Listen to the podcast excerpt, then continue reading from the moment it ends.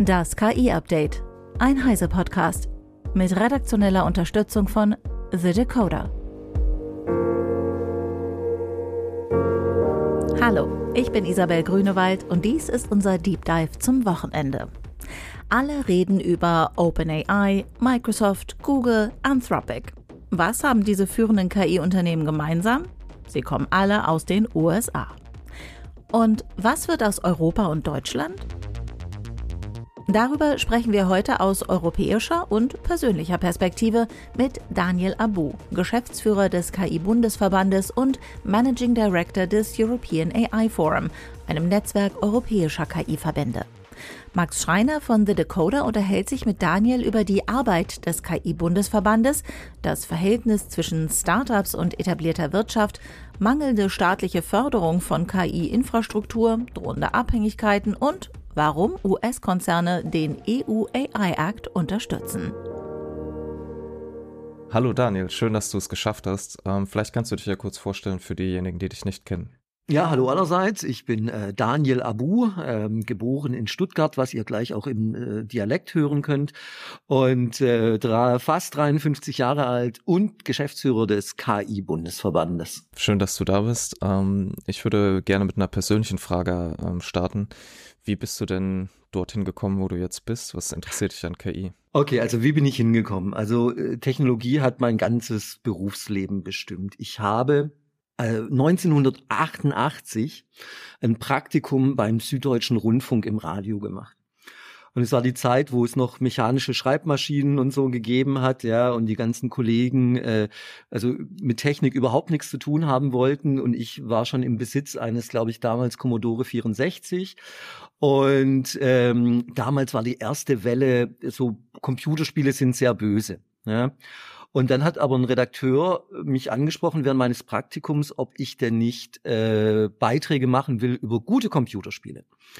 Und aus diesem einen Beitrag ist eine Reihe geworden. Innerhalb der Reihe wurde ich dann sozusagen zum Technikkind in der Redaktion. Damals war ich noch 18, ja.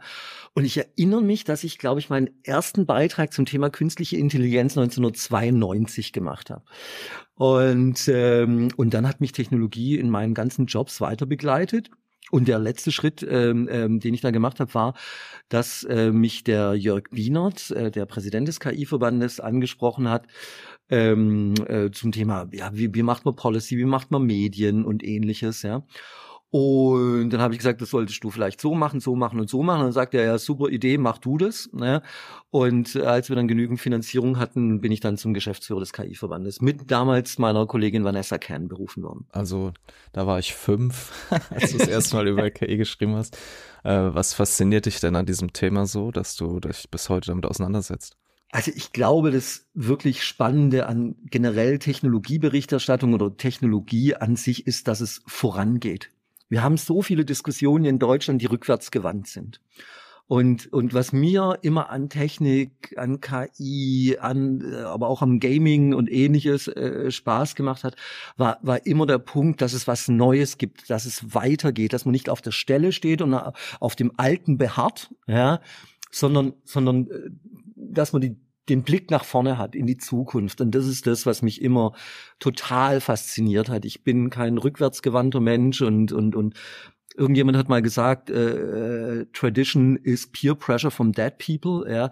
Und äh, ich, ich möchte, also ich, ich finde Traditionen sind auch wichtig oder sowas, aber ich finde, das Wichtige ist auch für die Gesellschaft nach vorne zu blicken und die Sachen zu adaptieren und auch für sie zu nutzen. Und bei KI, wie du ja siehst, ist ja der, der Weg in den letzten Jahren ja so exponentiell nach oben gegangen dass es so viel Spaß macht, an, an, mehr oder weniger an der Speerspitze dabei zu sein, dieser Entwicklung das auch zu sehen. Und weißt du, als ich als Geschäftsführer äh, bin ja sozusagen so ein bisschen Policy und und und und auch Kommunikation und und natürlich Mitgliederorganisation. Aber aber das Coole ist wirklich bei den Mitgliedern zu sein und ihre Produkte zu sehen und zu sehen, was die machen, wie sie es machen, welche Ideen sie haben. Und ähm, das mache ich äh, in Deutschland, aber auch, weil ich ähm, äh, das European AI Forum, also der, den Europäischen Dachverband für KI, äh, mitgegründet habe und da jetzt auch äh, dankenswerterweise Präsident geworden bin, sehe ich das auch in anderen Ländern. Also ich war, äh, ich habe mal einen Teil meines Urlaubs in Litauen verbracht, ja, und dann habe ich aber auch in Vilnius und so Startups gesehen Und es hat mich umgehauen, was ich gesehen habe. Und diese Entwicklung nach vorne, das macht mir total Spaß. Du hast ja jetzt schon ein bisschen was von deiner Arbeit erzählt. Ähm, mhm. Vielleicht kannst du ein bisschen was über den KI-Bundesverband sagen, was ihr so macht ähm, und warum ihr wichtig seid. Also, wir vertreten 400 KI-Unternehmerinnen und Unternehmer aus Deutschland. Das sind viele, sind Startups, Scale-ups äh, etc. Wir haben angefangen, ich glaube, also die Gründung, bei der Gründung waren wir 40. Als ich mit Vanessa die Geschäftsführung übernommen haben, waren wir 120. Das war vor der Pandemie. Und während der Pandemie sind die Gründungszahlen nach oben geschossen. Es war irre, äh, wie, wie hoch die nach oben gegangen sind und, und da haben wir uns immer mehr etabliert, wurden größer, haben Regionalgruppen gegründet in Deutschland, weil wir nicht nur, also ich bin alter Föderalist, ja, also für mich ist es auch wichtig, dass auch die Bundesländer an sich vertreten sind äh, und es nicht nur eine Berlin-Bubble oder eine München-Bubble-Geschichte ist ähm, und Arbeitsgruppen gegründet und, und es wurden immer mehr und immer mehr und dann organisierst du, administrierst du natürlich, also klassisches Mitgliederbusiness, aber was natürlich auch wichtig ist, ist die Interessen unserer Mitglieder gegenüber anderen Stakeholdern zu vertreten. Im Speziellen gegenüber der Bundespolitik, aber auch auf Landesregierungsebene und was jetzt halt mit Europa, weil die wichtigen Digitalgesetzgebungen finden nicht in Paris und nicht in Berlin statt, sondern sie finden in Brüssel statt. Und äh, deshalb haben wir auch diese europäische Familie mit neun nationalen KI-Organisationen in Europa gegründet, was das European AI Forum ist. Genau, das ist ja relativ aktuell. Kannst du dazu ein bisschen was sagen? Wer ist da vertreten und ähm, gibt es da zukünftige Mitgliederinnen und Mitglieder, die da bald eintreten? Ja, also angefangen haben wir zu dritt. Ähm, das war ähm, Frankreich, Kroatien und Deutschland. Wir sind sozusagen die Gründerväter und Mütter äh, ähm, des EAIF und wir sind dann stetig angewachsen. Jetzt äh, vertreten wir neun. Also neben Frankreich, Deutschland, Kroatien ist es Slowenien, Bulgarien, Polen, Litauen, Niederlande, ähm, und, warte mal, 1, 2, 3, 4, 6, 7, 8, 9, doch, 9. Ja, doch, äh, neun Länder. Äh, und Niederlande, ich schaue gerade, nee, äh, Österreich, oh mein Gott. Österreich habe ich vergessen. Ich bitte für alle, für alle Freunde in Wien und Umgebung um Verzeihen. Und, und da sind wir, äh, da sind wir zusammen und haben dann am Anfang ganz lose miteinander geredet. Dann haben wir einen regelmäßigen Call eingeführt, alle zwei Wochen. Das hatte so ein bisschen was von Grand Prix de Revision de la Chanson, weil ich habe dann immer nach Vilnius geschalten und nach Wien und ähnliches. Ja. Äh, und äh, dann haben wir sehr erfolgreich so eine Konferenzreihe gegründet, äh, das European AI Forum. Und dann haben wir gesagt, Leute, jetzt ist es ernst, auch bedingt durch den AI Act. Lasst uns gemeinsam diese, diese lose Familie etablieren ja, und haben dann eine Non-Profit in äh, Brüssel gegründet und äh, da sind wir ähm, und haben uns da konstituiert und da sind wir sehr glücklich darüber. Was uns auch wichtig ist und auch für den KI-Verband ist zu wissen, dass wir keine US-Big Techs oder keine China-Tags bei uns als Mitglied haben, also im KI-Verband. Und ähnliches gilt auch äh, für die Europäer. Und es liegt daran, dass wir natürlich auch deutsche und europäische Interessen vertreten wollen, weil die großen Tech-Konzerne spielen ein anderes Spiel als wir. Ja, und da muss man sich schon sehr gewahr sein und auch gerade in Bezug auf den AI Act oder auf andere Gesetzgebungen, ja, muss man sich halt einfach mal schauen, welche Horden an Lobbyisten die Tech-Unternehmen haben, ja, und wie klein und bescheiden wir äh, da sind. Aber wir haben zumindest mal angefangen, ähm, da auch unsere Stimme einzubringen. Und das ist gegenüber den Bundesministerien wird es wahrgenommen, aber auch die Europäische Kommission und das Parlament und ähnliches sehen das, ähm, dass wir eine europäische Stimme sind, die nicht irgendwie von Meta, Microsoft oder anderen gesteuert sind. Also das Thema EU AI Act, das äh, werden wir auf jeden Fall noch besprechen. Mhm. Ähm, bevor wir da hingehen, würde ich gerne von dir, also als ich angefangen habe, mich mit dem Thema auseinanderzusetzen, mhm. äh, und das ist heute, denke ich, besser, aber die, die Anzahl an Themen, über die ich geschrieben habe, die aus Europa kamen, sind sehr beschränkt. Äh, das liegt jetzt nicht unbedingt daran, dass es hier keine Forschung gibt, denn davon gibt es sehr viel, aber gerade so der Startup-Bereich war ja nicht so dominant. Wie hat sich das denn in deiner Wahrnehmung entwickelt? Also wir hatten ja mit Mistral AI oder auch Neonic jetzt einige wirklich auch international mhm. bekannte Gründungen.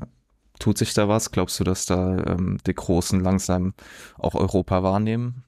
Also ich hoffe sehr, weil es ist notwendig. Ähm, ich, ich denke schon, dass Nionic, Aleph Alpha, Mistral Ähm, äh, drei gute Beispiele dafür sind aber nimm auch beispielsweise ähm, Lengu aus Berlin, äh, die auch in dem äh, Large Language Model äh, Bereich da unterwegs sind und und da spezialisierte LLMs anbieten.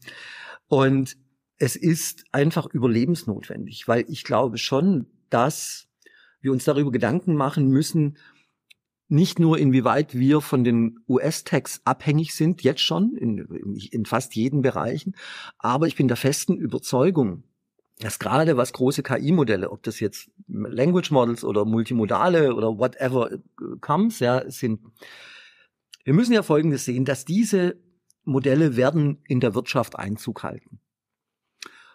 Und das Entscheidende ist, ich sage jetzt mal vereinfacht, ja, ich meine, die US-Tags äh, und die China-Tags, die haben, also vor allem die US-Tags, Amazon weiß, wie wir einkaufen, Meta weiß, auf was wir stehen, äh, äh, äh, die Microsoft äh, hat den ganzen, was weiß ich, Plattform, also den, den, den Betriebssystemmarkt und ähnliches. Und der Weg über die KI-Modelle ist der Weg, wie sie an die Wirtschaftsdaten kommen werden. Weil die Wirtschaft wird große KI-Modelle verwenden. Wenn wir keine europäischen Alternativen bieten, werden deutsche und europäische Unternehmen ihre Daten gratis abgeben und dann noch für bezahlen, dafür die Sachen aus den Modellen, aus den US-Modellen rauszukriegen wie bescheuert müssen wir sein, den Fehler, den wir vor 20 Jahren schon mal gemacht haben, zu wiederholen. Jetzt sagt man natürlich, naja, äh, OpenAI, 10 Milliarden Ding, ich sage jetzt mal, die, die, die, Beispiele, die wir hier haben, sind in, in, in einer bescheideren Form und kriegen wir das hin? Und ich sage ja, ich sehe die Problematik, ich sehe die Problematik bei Venture Capital, ich sehe die Problematik aber auch, und da muss man sich auch darüber im Klaren sein, ähm, wo ich finde, dass der Staat oder äh, die öffentliche Hand, um es mal so zu sagen, zu kurz denkt, ist ähm, der Staat als erster Kunde. Also wenn, wenn du dir beispielsweise Palantir nimmst, wenn du dir anschaust, wie viele öffentliche, wie viele Milliarden die an Aufträgen bekommen haben, ja. Und was machen wir in Deutschland? Wir machen, ja, Förderprogramme und hier mal zwei Millionchen rein und da mal zwei Millionchen rein und da mal zwei Millionchen rein, ja. Und, und, und dann sind diese Förderprogramme zu Ende und dann ist, und, und dann gibt's kein Leben nach der Förderung. Ja. Und das halte ich für eine falsche Herangehensweise. Wir müssen da rangehen, dass die öffentliche Hand auch in europäische Digitalprodukte investiert und uns sie anwendet. Ja, und das ist etwas, was wir auch wirklich gebetsmühlenartig gegenüber den Stakeholdern verwenden. Aber man muss auch sagen, man kann das jetzt nicht nur, was ich die öffentliche Hand oder der Staat macht Fehler. Man muss auch sehen, dass ähm, die, ich sage jetzt mal klassische Wirtschaft, ja, nicht unbedingt immer die technologiefreundlichste Institutionen sind. Also, wenn wir Mitgliedercall haben oder ich nenne es Gruppentherapie, ja, dann ist es so, dass wir, ähm, äh, äh, dann fragen wir natürlich, ey, pass mal auf, was sind eure Pains? Und dann kommt natürlich, was ich angesprochen habe, Venture Capital etc. Aber viele sagen auch, oh mein Gott, mit den Wirtschaft, mit der klassischen Wirtschaft zu interagieren, ist schwierig. Bei, bei äh, KMUs ist es schwierig, aber also ich sage jetzt mal, mittelständische, auch größere mittelständische Wirtschaft ist schwierig. Und Konzerne, da ist es manchmal einfacher, was ich bei der KP von China einen Fünfjahresplan durchzukriegen, als da ein Angebot abzugeben. Also es ist einfach wahnsinnig schwierig, diesen, diesen Dialog hinzukriegen. Und woran liegt das? Und was wir festgestellt haben, ist oft, dass diese zwei Unternehmens- und Unternehmertypen sehr unterschiedliche Sprachen sprechen. Also nimm zum einen, ja, ich sage jetzt mal, der, der schwäbische mittelständische Familienunternehmer mit 65 Jahre, ja, und dann hast du den 25 oder die 25-jährige KI-Unternehmerin aus äh, Berlin-Kreuzberg. Und der 65-jährige Familienunternehmer, ja, der seit 40 Jahren im Datensilo lebt und dessen größte Angst ist, dass seine Blaupausen in Shenzhen landen. Ja, und dann kommt der oder die 25-jährige KI-Unternehmerin aus, aus, aus Kreuzberg und sagt, hey, pass mal auf, du solltest Data Pooling mit anderen Konkurrenzen machen, Data Sharing und das in der Cloud. Ja, und das sind ein, und das sagt der 65-jährige No way in hell. Also der sagt es nicht auf Englisch, sondern er glaubt, du spinnst, sagt er. Ja, und, und, und diese kommunikative Unterschiede, die muss man bridgen. Da muss in irgendeiner Form, müssen wir da Wege finden, wie diese zwei sehr unterschiedlichen Unternehmenstypen zusammenkommen. Und das ist eigentlich auch eine, eine sehr, sehr wichtige Aufgabe, die wir da haben. Ja, das ist ja auch kein Problem, das jetzt nur KI betrifft. Ne? Das ist ja. ja auch schon bei allen irgendwie transformativen Prozessen. Und KI ist natürlich jetzt nochmal ein besonderer Sprung. Absolut. Gerade was du mit dem öffentlichen, äh, mit der öffentlichen Hand meinst, da ist ja schon schwierig, mal irgendwelche Dinge per E-Mail zu erledigen möglicherweise braucht, kann man das dann einfach irgendwann überspringen. Ich lebe das Fax, ja, ja. ja auf jeden Fall. Ähm, was die öffentliche Hand angeht, ähm, hm. kannst du ein bisschen was zum Open GPTX-Projekt erzählen, äh, an dem der KI-Bundesverband ja auch beteiligt ist? Ja, OpenGPTX ist ähm, in, in der Konsortialführung, also sozusagen die, die Heads äh, äh ist Fraunhofer, äh, IAS äh, die äh, dieses leiten. Äh, da sind dabei DFK, I und, und ähm, Ionos äh, ähm, äh, und viele andere äh, Konsortialpartner. Und im Prinzip ist es die Idee, ich sage jetzt mal, es ist immer gefährlich zu sagen, so ein europäisches GPT zu machen, weil das ist immer, weißt, also ich habe mal den, den Glückskeks-Spruch gelernt, Glück ist das richtige Management von Erwartungshaltungen. Ja?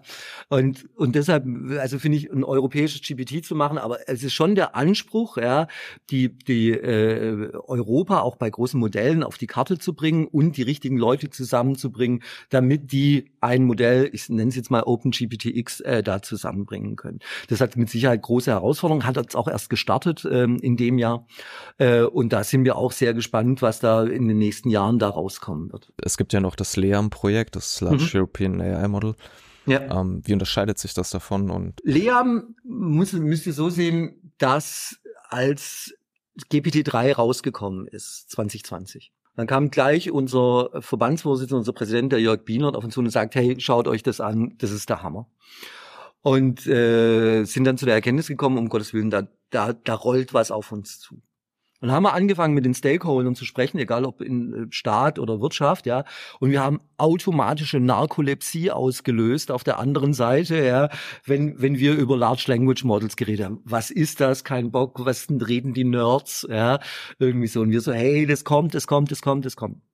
Und was der Jörg äh, Biener dann auch gesagt hat, ist, wir haben zu wenig Compute-Zeiten in Europa, um solche Modelle rechnen zu können. Es fehlt einfach an der Infrastruktur, an, an, an der Hardware in dem Sinne, wenn wir nicht alle auf die Hyperscaler gehen wollen.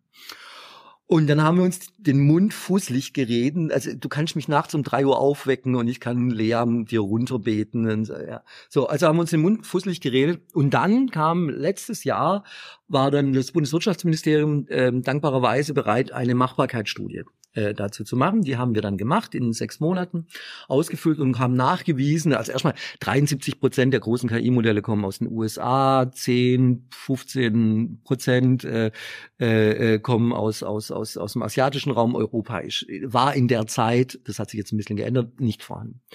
Dann haben aber auch den Nachweis geliefert, dass wir Infrastruktur und Computerzeiten brauchen und haben vor allem aber auch mit der klassischen Wirtschaft geredet darüber, ob die das nutzen würden, wenn, wenn es angeboten werden würde. Und die Antwort war ja. So, und seitdem bist du in so einem merkwürdigen Zwischenleben, wo sie sagen, ja, wir haben es kapiert, wir brauchen es, aber Bagare Prego, wie man sagt, also wer zahlt, ja, also, also wo, wo, wo kommt die Kohle her? Der Bundeshaushalt, ich sage jetzt mal, Herr Lindner ähm, und die gesamte Zukunftskoalition der Ampel, ja, ist nicht wirklich dabei, wenn es um Ausfinanzierung dieser Sachen geht, weil sie sagen, Haushaltslage, 100 Milliarden Sondervermögen Bundeswehr, ähm, Ukraine, äh, andere Migrationskosten, bla bla bla. Der Haushalt ist, ist, ist voll und, und deshalb geht nicht. Und natürlich kann man das nachvollziehen, aber was wir halt auch sagen, ist, dass es entscheidend ist dafür, damit wir nicht abhängig sind äh, äh, von, den, von, von den anderen außereuropäischen Anbietern. Wir müssen in dieser Frage investieren. Und ich sage jetzt mal, wir haben, ich sage jetzt mal für LEAM, also Rechenzentrum plus was drumrum ist, haben wir mal Pi mal Auge 400 Millionen äh, äh, veranschlagt. Bei einem Bundeshaushalt, ja, sind 400 Millionen, ich weiß, 400 Millionen wären für uns alle ein super Leben, was weiß ich, mit Kim Kardashian, ja, aber das ist im Bundeshaushalt, ist es eine überschaubare Summe, so merkwürdig sich das anhört. Und dann muss man sich schon die Frage stellen, ob man bereit ist, dieses zu investieren. Aber was ich auch verstehe und was ich auch sage, ist, wir wollen nicht, und das werden jetzt nur die Älteren verstehen, wir wollen kein VEB Robotron 2. Also äh, wir möchten kein staatsfinanziertes äh, äh, ähm, äh, Rechenzentrum rein, sondern da muss auch die Wirtschaft dabei sein. Problem bei der Wirtschaft ist aber, dass selbst auch DAX-Unternehmen oder so sagen, hat das ist nicht mein Business Model. Ja, also weil, weil, weil sie sagen, ich mache Zahnräder oder ich mache chemische Produkte oder ich mache dieses oder ich mache jenes. Ja, und dass sie aber nicht verstehen, dass die Investition in solchen Sachen wie Data Centers oder große Modelle zu rechnen, ja, für sie in den nächsten fünf bis zehn Jahren entscheidend sein wird über die Konkurrenzfähigkeit und wo sie in der digitalen Wertschöpfungskette stehen, ja.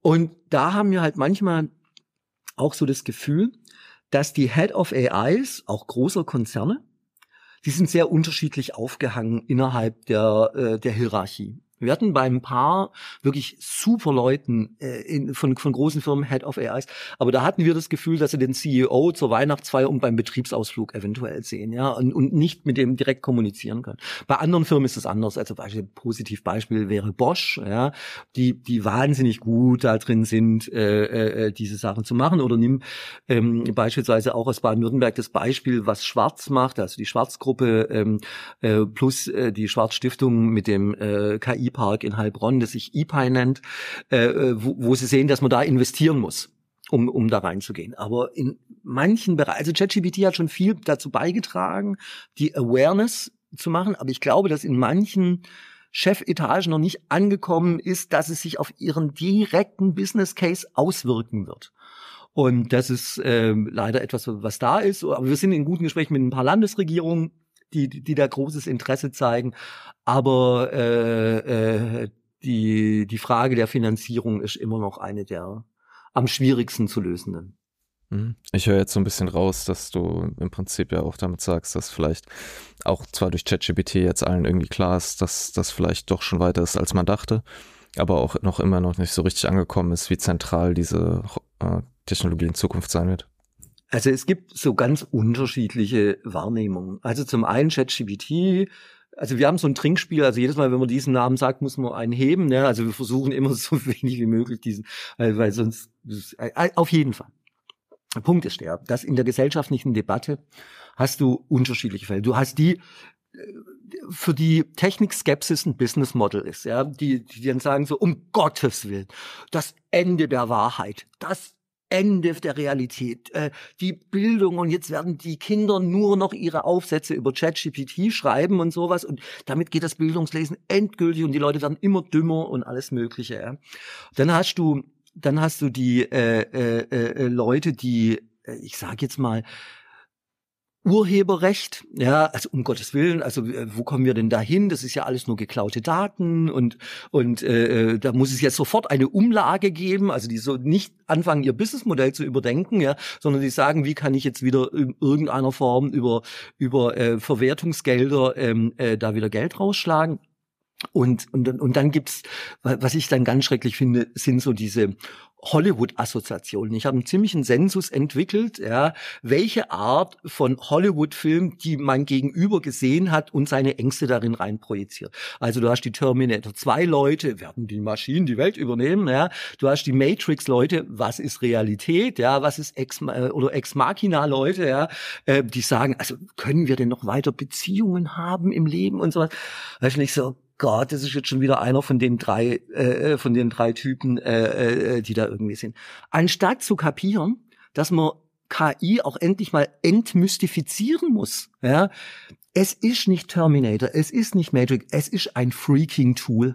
Es ist ein freaking Tool, ja, das deinem Wirtschaftsbetrieb oder oder nicht nur in, in, in der Wirtschaft, aber dir helfen kann, dich unterstützen kann.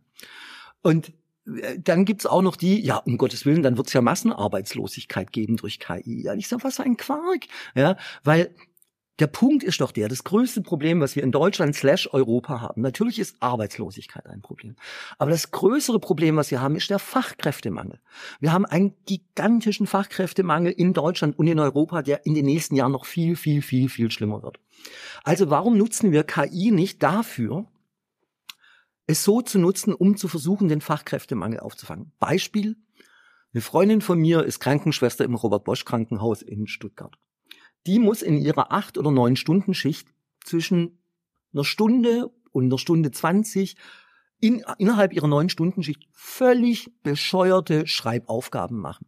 Die muss Excel-Listen ausfüllen, die muss Medikamentenstrichlisten machen und so weiter und so weiter und so weiter. Warum kann man dieser Person oder, oder den Schwestern und den Pflegern oder sowas nicht ein Chatbot in die Hand geben, ein bisschen mit Sensorik gepaart, um diese Zeit, ich sage jetzt mal von einer Stunde auf 20 Minuten zu reduzieren. Redundante Arbeit, Arbeit, die man immer wieder macht, wo wir alle keinen Bock drauf haben, sie zu machen, diese der KI abzugeben, damit wir uns auf den Kernbereich unserer Aufgaben und unseres Jobs konzentrieren können, nämlich den, den wir Spaß machen und warum wir das machen. Und diesen Punkt müssen wir klarer machen. Wir müssen diese, diese, diese Weltendszenarien und die KI übernimmt alles, das sind alles das ist alles Quark, ja, das ist alles absoluter Bullshit, ja, und, und, und, und runter reduzieren, was es ist. Es ist ein Tool. Und wenn wir es clever einsetzen, können wir einiges Gutes damit bewirken. Mhm. Ja, also eine meiner Fragen für den Abschluss wäre nämlich gewesen, was nervt dich an der, am meisten an den aktuellen Debatten? Das haben ja. wir, glaube ich, jetzt äh, abgedeckt. ähm, ich würde gerne ausführlich mit dir darüber reden, weil es ein sehr spannendes Thema ist. Ja auch mhm. kürzlich, äh, es gibt ja auch Leute, die das komplett anders sehen. Ähm, ja. Ich würde das aber eher als Gelegenheit nutzen, jetzt nochmal über den EU AI Act zu sprechen. Ja. Denn die letzten Endes, äh, auch wenn man denkt, dass KI all diese Dinge tut, also uns auslöschen könnte, die Art, wie wir leben, komplett verändern würde, zu ja. Arbeitslosigkeit führen würde, geht es ja letztendlich um die Frage immer, wie ähm, implementiere ich das in einer Gesellschaft? Mhm. Und ähm, du hast eben auch oder am Anfang schon darüber gesprochen, über diesen Unterschied, wie ihr quasi äh, Lobbyarbeit betreibt, sagen, oder die Interessen eurer Mitglieder und Mitglieder vertretet und wie das große Unternehmen machen. Siehst du denn da Unterschiede in dem, was ihr für Deutschland, für Europa wollt, versus was sozusagen OpenAI oder Google oder mhm. sowas möchte? Also, ich sage jetzt mal so, ich glaube schon, dahingehend, dass wir in Europa andere Startvoraussetzungen haben als die großen US-Techs, äh, allein finanziell und ähnliches ist es schon wichtig, dass dieser AI-Act nicht, ich sage jetzt mal, das Ökosystem noch weiter hindert. Ich bin aber völlig dabei, dass wenn äh, der AI-Act ist ja, ich sage jetzt mal vereinfacht, wie so eine Pyramide aufgebaut, High Risk und dann äh, geht's so runter. Das natürlich Punkte, wo Menschen direkt betroffen sind. Nimm beispielsweise, was ich im HR-Bereich äh, automatisiert Hire oder Fire zu machen. Ja, dass sowas in eine High-Risk-Applikation gehen muss, bin ich komplett d'accord. Ja. Aber wo es dann crazy wird für mich, ist dann beispielsweise bei Foundation Models, also OpenAI, ähm, äh, und, und, und was weiß ich, was Aleph Alpha und, und Ionic und, und, und, und, und Mistral und so machen wollen ist beispielsweise in Paragraph 28, wenn ich es noch in Artikel 28 äh, ist dann drin, ja, also die die Leute, die Foundation Models machen, vereinfacht gesagt, ja, müssen sämtlichen Outcome, den ein Foundation Model äh, haben wird, in irgendeiner Form prognostizieren. Ja, ich nenne es den Glaskugelartikel. Ja, also wo, wo du sozusagen wie ein Wahrsager reinblicken sollst und Assessment machen sollst, wo überall ein Foundation Model hingeht. Was komplett realitätsfern ist. Da glaube ich aber witzigerweise, das haben auch die äh, Stakeholder in Europa verstanden, dass sie da ein bisschen zu weit gegangen sind. Das unterschiedliche Spiel ist das, und das ist auch etwas, was mich getriggert hat, äh, war, auf einmal hört man ja, also Zuckerberg sagt, ja, also AI Act, können wir schon mitmachen und Altman auch. Ich so, ja, herzlichen Glückwunsch. Die hatten die Möglichkeit, ohne Regulierung, ohne Aufsicht, ohne Copyright-Regeln, ihre Riesenmodelle zu bauen ja. Und jetzt sagen sie, okay, jetzt gehen wir dann unter dem Ding des AI Acts, ja. Aber dass die, dass die Aleph Alphas, die Nionics unter diesem Dach starten müssen, ja, und dadurch manifestiert sich die Vormachtstellung der großen US-Techs. Die machen das nicht aus Altruismus, dass sie sagen, hey, pass mal auf, ähm, ich finde den AI-Act gut, sondern sie wissen, dass der, dass der Act für sie den, der Struktur, die strukturelle, den strukturellen Vorsprung, den sie haben, manifestieren kann. Und das ist das, was mich dann echt aufgeregt hat ähm, äh, bei dieser ganzen Geschichte. Aber ich sage nicht, kein AI-Act. Ich sage einen vernünftigen AI-Act, der aber der europäischen KI-Ökosystem eine Chance gibt, konkurrenzfähig zu sein. Kannst du vielleicht was noch zum AI, äh, zu dem AI-Act sagen, wo du, also du hast Foundation Models angesprochen, ähm, ihr habt mhm. ja auch ein White Paper veröffentlicht, mhm. in dem ihr etwa auch allein den, also das ist ja immer lustig bei solchen Sachen, dass es da schon darum überum gestritten wird, was ist überhaupt künstliche Intelligenz? Vielleicht mhm. kannst du dazu was sagen, also weil das finde ich auch super spannend. Also äh, das ist die Definition von KI ist eine äh, ist eine spannende Frage. Da geht's von philosophisch bis technisch äh, sozusagen. Es ist schwierig.